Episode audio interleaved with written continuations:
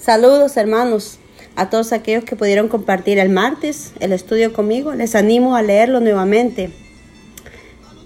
Lea esta historia y verá cómo Dios le habla personalmente, de acuerdo a su realidad, de acuerdo a, su, a, la temporada en que usted está viviendo y cuál tiene que ser nuestra actitud, nuestro expresar ante una crisis o circunstancia difícil o aún ante la tentación.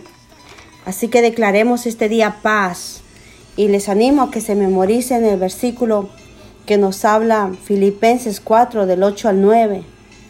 Es un versículo muy hermoso para tenerlo pendiente, para recordarlo, hermanos.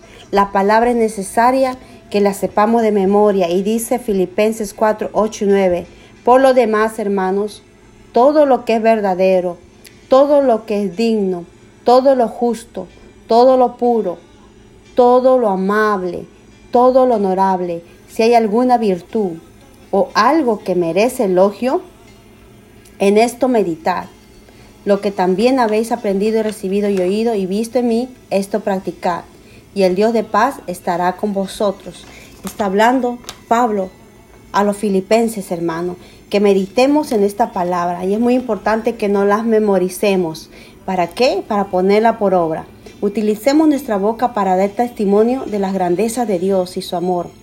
Aquellos que somos buenos para expresarnos y hablar mucho, hagámoslo con humildad y sabiduría, amado.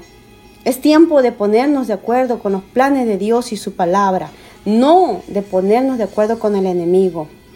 Nuestra condición presente puede cambiar, así como la sulamita que habla en 2 Reyes 4 del 8 al 37 depende de nuestras convicciones y palabras.